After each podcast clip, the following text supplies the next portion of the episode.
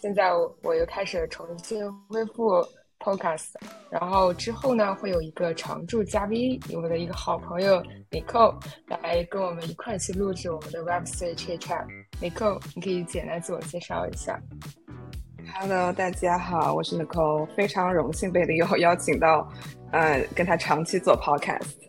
嗯，之前参与的一期作为嘉宾讲 FT，然后我就觉得，嗯，所有他讨论的 Web3 的话题，呃，都很有意思啊，也是作为就是我们俩呃有相同这个兴趣点吧。嗯，好的，那就谢谢你 Nicole。然后我们今天想聊一下这个话题啊。呃，我我们都知道，就是今年啊，OpenAI 的创始人 Sam 他公开了一个项目，叫 WorldCoin，就是 WorldCoin 它其实是啊，通过你的虹膜验证，然后把每个人通过一个硬件设施，然后呃扫描你的虹膜，然后那它那个硬件设施就会把你的虹膜的那个信息转换成一个哈希密码，然后这个哈希密码呢就是独一无二的，它只代表着你。这个人一个真实的人，然后之后他就会公发布一个 WorldCoin，一个一个理想化的一个全球的一个加密货币，然后呢去奖励空投给。这些参与扫描的人，他的愿景就是说想建立一个真正的一个呃反乌托邦的世界。因为随着 AI 的技术大量的一个普及呢，可能未来会有很多人的失业。这样的话呢，提前验证好身份，就会给很多，比如说他的收入比较低的一个人，他会有一定的一个福利补贴。呃，它其实有三个最。重要的一个部分呢，就是第一个就是全球化的一个身份 ID，然后通过虹膜加哈希算法啊。第二个就是有一种全球的货币啊，还有最后一个就是承载身份 ID 和货币的一个钱包。我跟 n i c o 今天只是想聊一下其中一个部分，就是全球身份 ID，也就是去中心化身份这个概念。嗯，对，对，其实这个 Workone 像之前我跟 Leo 也。呃，在我们开始录制 podcast 之前也有聊过，它里面其实有很多很多的内容，嗯，但是其实，呃，当然它也有很多是一个美好的愿景，但同时有很多会就是让大家 raise concern 的地方，啊，但是其中关于这个。啊，decentralized identity 这方面，我们觉得是一个怎么怎么来怎么说呢？作为一个技术层面来讲，以及作为一个未来的发展方向来讲，是一件很有意思、值得值得探讨的一件事情。呃，就先说一下，就是大致什么叫一个去中心化的一个身份啊？就说比如说现在的身份验证，比如说你想登录国内，无论是阿里巴巴、腾讯，还是国外的什么亚马逊啊、Facebook。你其实需要在不同的网站上去 register 你自己的一个信息，每一次都需要重新 register 一遍。而且你 register 的过程当中，你其实把所有的信息都公都给了这个数据方。呃，第一个就是比较麻烦，第二个就是你没有对自己的一个数据的一个拥有权。这就是现在 Web Two 大致的一个身份啊验证或者是一个身份信息的一个 collection。但是在 Web Three 当中呢，它通过一个区块链的一个东西呢。就是你作为自己的信息的一个 holder 的拥有权呢，你会有一个 DID，DID 就是去中心化身份码，然后这个码相当于你自己的一个身份证，它这码是独一无二的，然后它是由一堆啊随机生成的一个 string 啊或者是 symbol 啊组成的，然后你有了这个码之后，你就会有权利去跟那个 verify 的那一方 present，就是我想跟你 present 的话呢，你就。去验证，我不想 present 的话呢，那你就不需要去验证。当然，它这个过程当中也需要有一个码的一个发行方，啊，只有就作为 verify 的那一方呢，既可以验证你的身份的可行性，也可以验证你给你发这个身份的那一方他的一个可行性。等他验证 OK 了，然后他才会给你一个许可访问的一个东西。嗯，对，其实就关于说 decentralized identity。嗯，我觉得其实这个就为什么我们做 Web Three Podcast，我觉得其实整个一个 Web Three 它就是一个 decentralization 的概念，对吧？尤其我们涉及到这个 identity，涉及到这种 data privacy、data ownership，啊，尤其涉及到 identity，我们对自己的身份各方面的跟我们自己相关的所有的嗯涉密的信息，啊，其实是作为现在在我们现在所所谓的 Web Two 的这个世界中。啊，我们几乎是没有任何控制的，对吧？就像 Leo 说的，嗯，我们比如说现在 Web Two，我我们有 email，我们有这种什么 driver license，就啊 anything，就是我们所有的对自己身份的掌控都要啊靠其他 services，无论是技术也好啊，还是政府也好啊，对吧？所有都是在他们呃管管理的平台上。呃，涉及到这种关于数据呃呃泄密呀，对吧？就比如说我们去申请一个贷款，然后用到我们，比如在美国用到 Social Security number，然后你任何时候申请一个 loan 要提供这个 number，对吧？那那你就要会 rely 在这个在你的 counterparty，就是全部 rely on 它去保护你的信息啊，所以说这个是很 vulnerable，然后也是作为我们就是这种。普罗大众没有任何的管理权啊，但这个 decentralized identity 这种技术就会让我们有百分之百的拥有权，然后让我们决定我们要不要 review 我们的信息，然后呃具体要就是。比如说是是回答 yes or no 的 question，还是要回答具体的 question，对吧？就是说你想知道我银行账户里有多少钱，还是说你只要知道我银行账户里有钱就可以，等等等等等，对吧？所以说我觉得这种 decentralized identity 跟这种什么 zero knowledge proof 等等等等，会允许这种技术会允许我们，嗯，真的是啊离这种对我们的 data identity ownership 更进一步。除了呃 identity 的一个 ownership 呢，嗯，比如说像 DID 这个东西，它其实会。呃，带来很多的便利，比如说像我刚才说的，你不用去每个网去重新注册一下你自己的一个身份，你有了这 DID 码，其实相当于别的任何一家可以 verify 你这个码的机构呢，都可以去 verify。你作为用户来说，你不需要嗯 spend a lots of effort on register 这种东西，它其实带有一种便利性嘛。啊，所以我们想先讲一讲这个 DID 码，就 DID 码它它这个。它这个码是怎么构成的？就是我简单去 research 了一下，其实它就是由 DID 三个数字加一个 method 加一加一串随机生成的一个 string 或者 symbol，就是通基本上来说还是通过后面的那个随机生成的那段数字或者是字母，然后就代表着一个身份的一个唯一性。其实这其实是 Word Coin 可以 make sense 的其中一点吧，因为每个人的虹膜它是一定的，除非你造一个仿生人，那。你通过这唯一的虹膜才能制造出一个唯一的码，我觉得这是现在来看是 make sense。它是通过生物身份的一个识识别，然后转换成一个呃 blockchain 上的一个哈希密码。但是 让我想到，其实有可能对这种，就像你说这种，刚才提到 DID 的这个 hash 码的唯一性，让我想到在现在在 Web Three 比较 chaotic 的一点，就是 一个人可以拥有无数个 wallet，对吧？就是。但是也很难讲说，因为现在好处在 Web Three 就是说我 decentralize，对吧？然后你无法去追踪，呃，从一个 wallet 追踪到个人，嗯，但是有了这个 decentralized ID 以后，我觉得对于 regulation 方面，其实对于政府方面来说，可能是一件好事。它可以把这种这些 wallet digital wallet link to 一个呃 digital identity，但是它是 unique to a real person，对吧？嗯，可能对未来的 Web Three 的管理来说会是一件好事，呃，对，但是我觉得也有很多可能要考虑到的点了，因为现在 Web Three 大家喜欢的就是这种有点 chaotic，然后没有那么多那么多的监管约束，对吧？嗯，但是它也会有很多 regulation 的问题了，就是很难去 scale。嗯，它触触碰到那种管理的层面，就很难再去 scale 了，它可能就会被约束。嗯，所以说一些有效的科技怎么样？我觉得就找到那个中中间点，让大家既有一些 decentralization，就是不要全部都都依靠到一个，比如说大的 monopoly 或者一个大的一个 service provider，或者全部是政府监控，啊，以及全部个人管理，我觉得那也会有造造成很多 chaos。我就在找找到中间点，可能是一个，可能是值得探索的。其实这个就就其实要求，就比如说作为呃某一个身份、某一个凭证的一个发行方和验证方，争取让他们可以多元化。但是多元化的同时，他们又是呃相对来说比较官方的一个一个东西吧。就你不能说是一家机构可以发好多好多品质，或者你大部分品质来自来自于国家政府的。那这样的话，其实就违背了。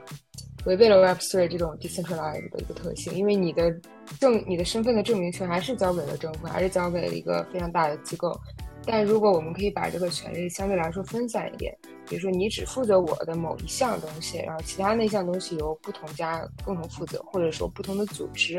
啊，共同负责的话，我觉得还是一个比较 friendly 的一个环境。嗯，我觉得你刚才说的 Web3 的人确实是比较喜欢一种混乱的，我之前也。看了很多一些 group，参加了一些 group，是。他们其实是追求了一种很混乱的那种极极致的那种感觉，呃，但其实对于短期来说呢，大家是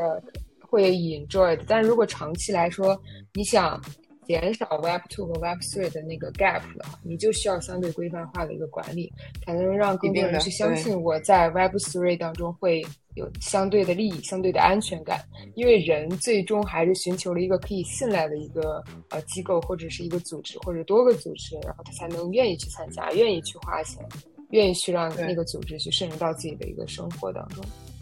嗯，对，就是对对这个 decentralized ID 的看法，我我我自己觉得我直观觉得最 positive 一点，对我自己来讲哈，就呃比较少的是，就因为我们在这边不谈论什么是不是无政府啊，是不是对吧？全部的 decentralized 我们不谈论这些，但是我觉得对我来说最直观的一点好处，我自己的感觉会 focus 在这种 data ownership 来讲，就是说，因为。就像我觉得它 allow 一个 need to know basis，就是我 share information 在一个 need to know basis，并且说你并不是，而且这个这个信息是说你可以 verify，it's verifiable，对吧？就是我们会提到之后的这个 ver 呃 verifiable credentials，就你是完全可以验证跟真实世界中一样的。比如说你，比如说银行，我向银行申请一个贷款，你可以看到我所有的 information，就 depends on 你需要什么信息，对吧？在 need to know basis。但是这个信息是 retrievable 的，就就甚至就是说你只是你只可以 verify，但是你不可你无法拥有我的 data，对吧？就通过这种 zero knowledge 的形式，就是我能证明我有这个 credit score，我能证明我有这样的 income 啊，并且你也能你能验证我能证明，对吧？但是你无法拥有我的 data。我觉得，我觉得这个是真正让我觉得这个 DID 能带给我们，嗯，在这种。就是高科技迅迅猛发展的这种当下，能带给我们一种安全感。就是你刚才所说的那个 VC，我们之后就可以简称为 VC 了，就是可验证凭证。我们可以就是现在可以聊一下这个 VC 嘛？就 VC 它就相当于呃不同家作为一个发行方，然后给你一个凭证。然后你作为这个凭证的 holder 啊，你就把这个凭证呢给一个 verify 那那一方，verify 那一方呢收到了你的凭证呢，他就会进行两两方面验证嘛，就像我之前讲了，它一个就是针对你这个 holder 的这个凭证的，呃，就对于你的 holder 进行一个验证，啊，第二个呢，它就是对于这个发行方的 DID 也会进行一个验证，对它验证的一个途径就是说，你作为 holder，你需要把你这个。身份这个凭证，呃，register 到一个分布式的一个账本或者是一个区块链上，它可以通过这个途径呢，啊，进行验证，然后也通过这个途径去验证你的这个发行方的一个 DID。当你当他觉得这两方面 OK，都给我一个非常一个 positive 的一个 feedback 了，他就会给你一个访问许可权，会让你享受某些服务。这就是对现在就是 VC。这个 VC 的应用层其实是呃在 DID 这个码之上的一个应用，因为你可以只看到就是哦，只要你有这个技术，只要你有这个权利去发这个凭证呢，你其实都可以参加的这个 group。也就一个人，他可能有几十张甚至几百张的凭证，只要现实生活中你有驾照，你有保险卡，你有什么什么的证，这都是相关的东西。对，而且就想到一个是我们说的呃，其中的一个好处是这种 data data privacy 这个 ownership，还有一个其实就是便利性跟这个快快捷程度，对吧？我觉得这个是很大的、很容易 get 到的点。就比如说，那比如说我参加一个工作，他要对我做背做背景调查，对吧？呃，那现在有一个专门的背调公司，我觉得可能未来以后都都会很会省去很多这种第三方的东西，因为你比如说你想验证我从这个学校毕业，或者说你想验证我之前在这个公司工作过，那这完全就可以从比如说学校作为 issuer，像你说的发行方，然后呢，他给我呃一个 digital 的一个呃 diploma or whatever，对吧？是一个 VC 的形式。然后呢，然后然后这个我我未来要应聘的这个公司，它可以去验证我自己的真实性，以及验证我学校的真实性。它只要验证好了，那就就就 OK 了。其实就是这样的一个，可以延伸到任何任何你你自己的呃 credentials，对吧？你你的呃学校也好啊，你的之前的工作经历也好呀，你的什么什么什么 criminal background 也好啊，对吧？我觉得就是一个很很很迅速的一个过程。就省去很多第三方的环节，很多省去很多 physical 的东西，就是你会丢了你的 diploma 啊，等等等等。还有一个就是，比如说你刚才提到了有一点就是 data ownership，它其实有一点比较好的是呢，相当于 Web two 啊，你 Web two 在 register 的时候，你其实把你基本上。他要求所有信息全都给他公开了，公开给了一个数据方。但是你比如说在 DID 或者在去中心化身份的时候，它最近火的一个概念是 ZK 嘛，零知识证明。它其实是使用零知识证明来证明申领数据的一个有效性，而不是泄露其他的一些呃 data 的一些信息。你比如说啊，你想去买酒啊。当然不提倡啊，嗯，去买酒，然后他们会就会去验证，不提倡吗？是不是买？你你是否是是否是十八岁？是否是十八岁？然后这个时候你现实生活中你会把你的 ID 全都给出示给他看，包括你的出生日期，包括你的家庭住址。但是你要是在去中心化身份的时候呢，他只是给你的发行方发一个要求，说这个人是否满十八岁，然后理想化的一个回答就是 yes or no。嗯，这样的话就可以避免你其他的信息被那个 verify 的那一方看到。这就是 ZK 现在技术为什么这么火的一个原因。就它既可以保证你的 data ownership，也可以保证你的 data privacy，同时呢，可以保证你的数据被合理的验证。对，exactly，就在你这个基础上延伸。就比如说，就像我自己之前提的，当然这个不是说大家是这么叫啊，只是我通过我个人的理解，就是我觉得你 share information 可以在一个 need to know basis。就比如说，呃。我申请一个银行贷款，还是同样的例子。你比如说，我的贷款要，比如说增加，比如说一万刀或者十万刀，嗯，但是他可以通过这种 DID 的形式，他只他不需要我，他不需要知道我现在的银行账户到底到底有多少钱，对吧？我不需要把我的银行账户发给他，然后他知道我多少钱，然后再给我打十万进来，他可以直接在我现在有的这个这个金额上直接加十万，对吧？所以说他他他根本都不需要我现在他他根本都不需要我现在知道我现在银行账户有有多少，但我们现在现在以现在 Web Two 的这种现现有的我们交易的形式，那就是要 share 所有的 information，对吧？而且还有其他一个，就比如说甚至到涉及到这种为什么我们说这种加密的加密技术的形式就很好？那比如说我现在要 share 一个，比如说我要通过呃一个邮件附件的形式发给你一个什么东西，那中间就有很多环节，这个数据可能被泄露，对吧？啊，当然，我们可能有呃，在企业之间呀，企业放在他自己的平台呀，为了这种保密性啊，等等等等。但是整个这种，我觉得这种 blockchain 的技术，嗯，就可以允许呃这种 cyber security 吧，我觉得可以，可以，可以，应该可以这么这这么理解吧。嗯，在就是你分享 data 的各个环节中，它也是一个保护你 data 的一个啊，有一个这么样一个优点。你刚刚所说的那个，比如说借借贷款的。其实，呃，除了你的 data 的一个 ownership 之外呢，其实还有一个信用的一个评分体系。因为现在 DeFi 的很多项目，它其实是有一些违法的一些，呃，有违法的一些操作，比如说超额抵押。比如超额抵押在现实生活中是不可能、不可能存在的，永远抵押的都是一些等值的或小于你一个价值的一个。呃，一个东西，呃，但是你现在如果是在 DeFi 当中一个大量的一个超额抵押呢，其实它会呃引发一系列的一些呃 risk，尤其是在爆仓的时候，对吧？你知道爆仓时候那个连那个如果你加了很多杠杆的话，它会起的一个连锁的一个反应，啊，导致币的价格大大幅度的下跌或大幅度的上涨。然后，但是如果是你有这个 DID 的话，那它其实可以。把你的很多的一些借贷的一些相关的操作啊，包括你之前的一个信用评分体系，给你累加起来，啊，最终形成一个比较，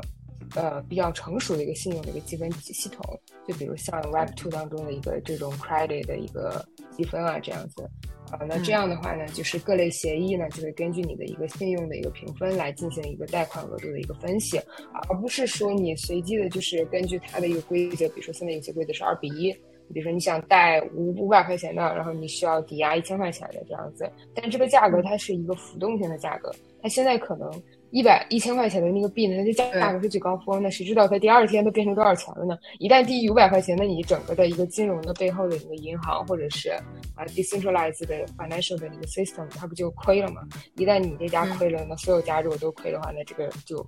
这个金融系统就像就就完了，就爆仓了，就没钱了。所以说，对我觉得这个根据你的信用。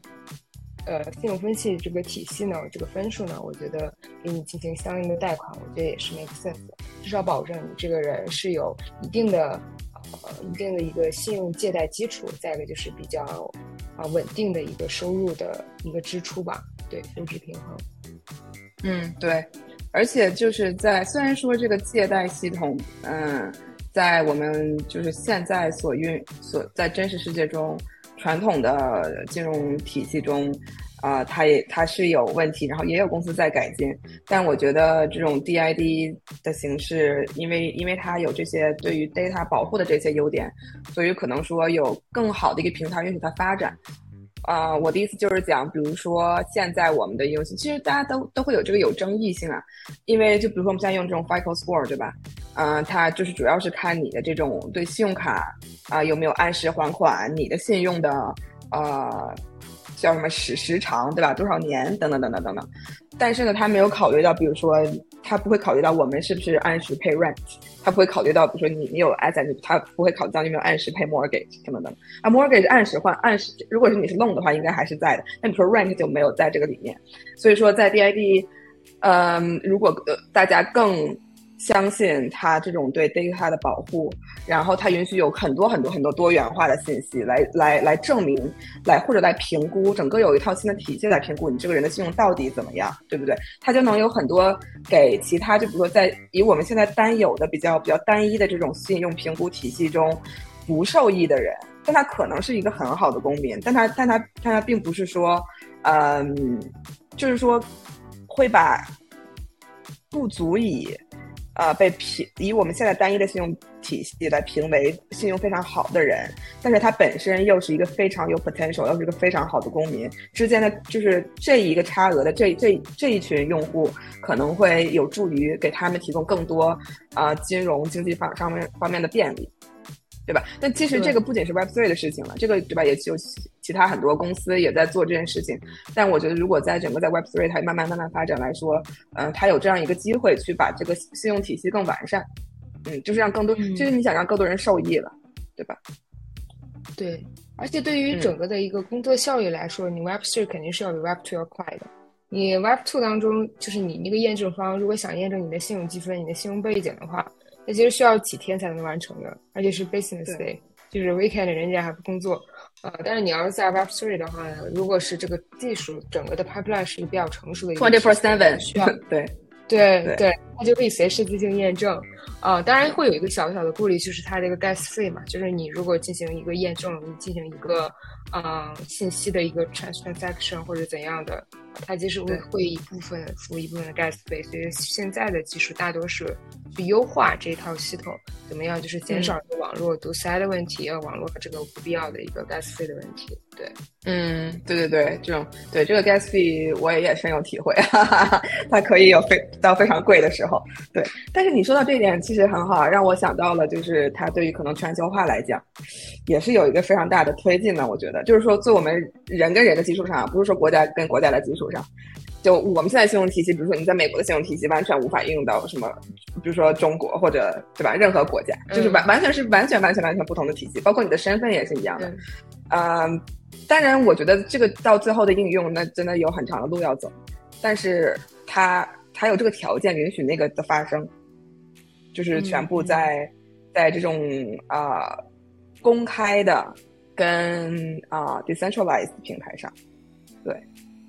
就是让，因为因为像 blockchain 就是让为怎么能 verify 一个 block 是是是有效的，就是让所有的对吧？所有很多很多很多的人都确认啊这个 block 是有效的。现在 blockchain 是这样的一个一个原理去 verify 每个 block 对吧？那同样的，比如说呃作为我们这种 DID 的形式，也是比如说一个你一个 VC 或者一个发行方，如果有很多人都 verify 你是合理的，你就会被认为是有效跟合理的。现在我觉得有有还有一点技术在，比如说在 DID 或者在去中心化身份这一块有一点小呃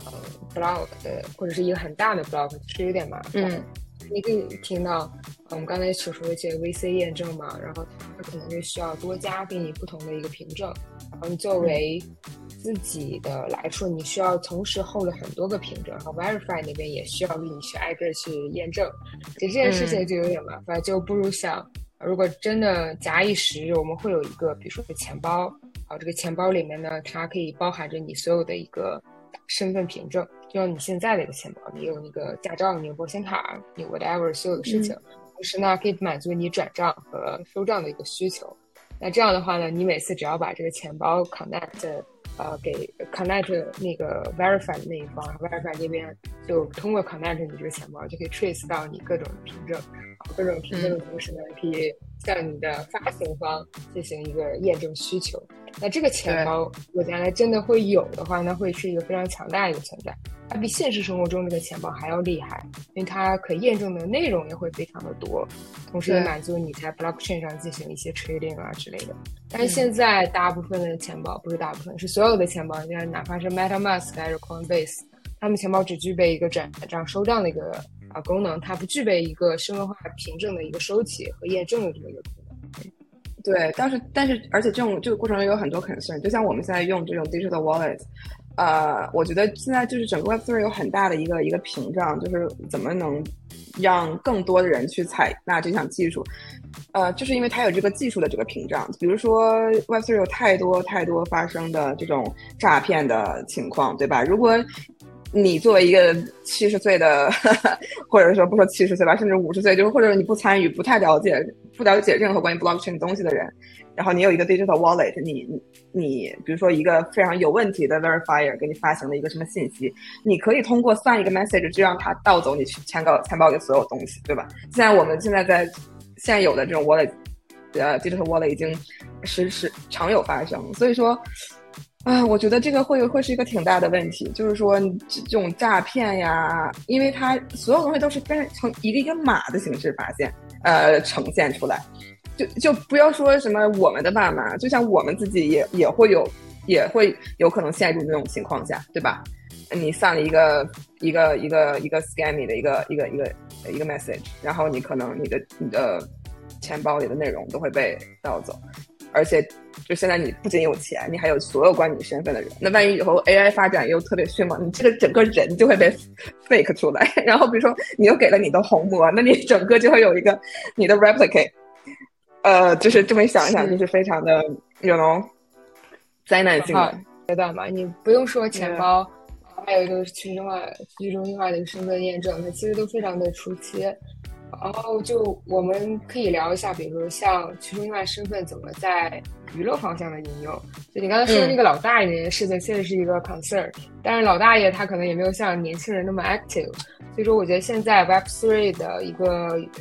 比较拥护的群体还是在更低的年龄，然后到比如说三十多岁这样子，然后大家可能会比较拥抱 Web Three 这个世界，然后他们这个这个群体可能呃比较倾向于做 trading，比如说像这样一做 gaming 啊 social 啊这样子，呃所以说去中心化身份也是看中了这几点，比如说啊 DeFi 或者是 gaming 啊或者是 social，他们就。create 一个新的 idea，就是叫什么身份聚合。就身份聚合这个概念，其实我也只是简单的了解了一下。区别于正常的 VC 呢，它其实有一个比较大的一个缺点，就是在于它并没有给你颁发一个新的凭证，它做的更多的是一个啊，比如说像链接和绑定的一个任务。比如说一个人在那儿，他可以通过不同的链、不同的 smart contract 项目当中，他们把你的身份整个这个聚合起来。比如说你作为 NFT 的个爱好者，他可以给你 collect 很多个 label，比如说你像无聊猿的 label、Azuki 的 label。然后你作为 gaming 的话呢，它还给你同时 collect 不同 gaming 的一个 label，就是甚至标注着你是多少级，你有多少的一个 token。这样的话，在你 social 的时候，gaming 的时候呢，就很容易交到比如志同道合的朋友啊，或者加入到一些组织啊，或者跟你关联相关联的一些人，这样子，它就是相当于身份聚合。但是这个。这个东西它其实是更早、更更更 naive 的一个阶段，就是更不成熟的一个阶段，而现在也没有一个很好的一个应用场所，除了 social 啊或者 gaming，因为在 social gaming 当中，我们也可以通过加入，比如说 Twitter 啊，加入一个 Discord 群呢，也其实是一个很好的一个 social 的一个方式。有的时候并不是一定需要这个身份聚合的这个 feature，嗯，对对对，make sense。其实现在像我们说在这社交方面，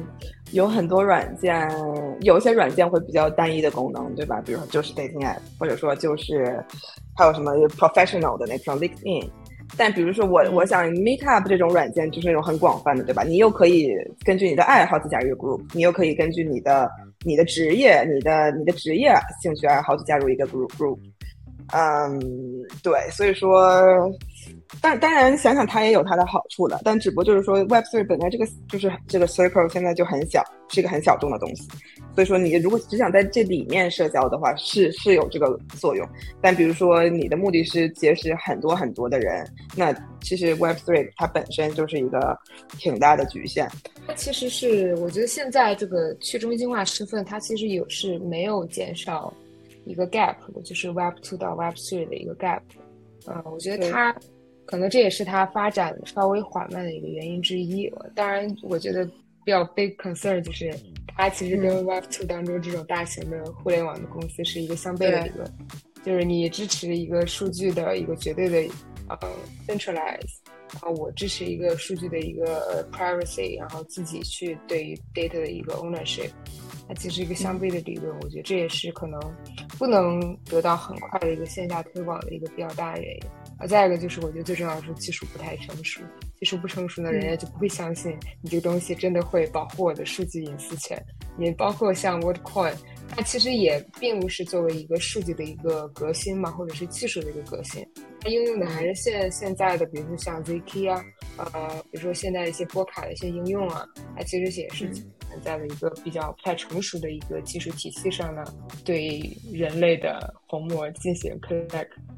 当然也有几百万人去注册了，但是我觉得可能更多是趋向于，比如说像发展中国家，可能他们注册的比较多，或者是一些国家对 crypto web three 的技术相对来说比较开放，更拥抱的，对 对，因为其实现在我觉得大多数人去。扫那个红魔，其实就是为了拿那个 coin，但其实现在 coin 价格跌的也挺多的，所以说，所以说，就是对人们到底有多大多大的这种呃激励去让他提供这样的信息呢？对吧？他那个 project 确实现在，而且而且这些技技术越发展，离我们现在每个人的，就是能让人理能理解的人就越少，所以说能接受的人可能就越少，就像你说的。那我们今天就先这样，就简单的聊一下这个去中心化身份的问题，然后之后我们会安排一些关于啊 crypto 和 token 的一些，或者是 marketing 的一些方面的一些呃 focus。我觉得我们之后可能会把我们的 focus 多多的放在 financial 上，放在 token 上，因为我觉得现在的金融体系，呃，不，金融环境背景下呢，包括整个是。呃，世界的一个经济的一个的衰退的一个阶段呢，我觉得大家可能更多的还是用 Web Three 进行 financial 方面的一些 trading 啊，或者是 hedge，或者说是对对 diversify。现在对 Web Three 现在其他方向的应用其实并不是很 benefit，嗯，不是很 beneficial。我觉得大部分的 investor 啊，或者是无论是大小 investor，他们可能对其他方面并不是很感兴趣。就是我觉得在在市场慢慢的缓和起来之前，我们可以就怎么说呢？这个我们 podcast 意义也是让大家能准备好，然后对吧？能能吸收这些信息，了解一下现在市场有什么最新的动向。嗯，对，嗯，行，好的，那我们今天就到这儿。好的，拜拜。嗯，好嘞，嗯，拜拜。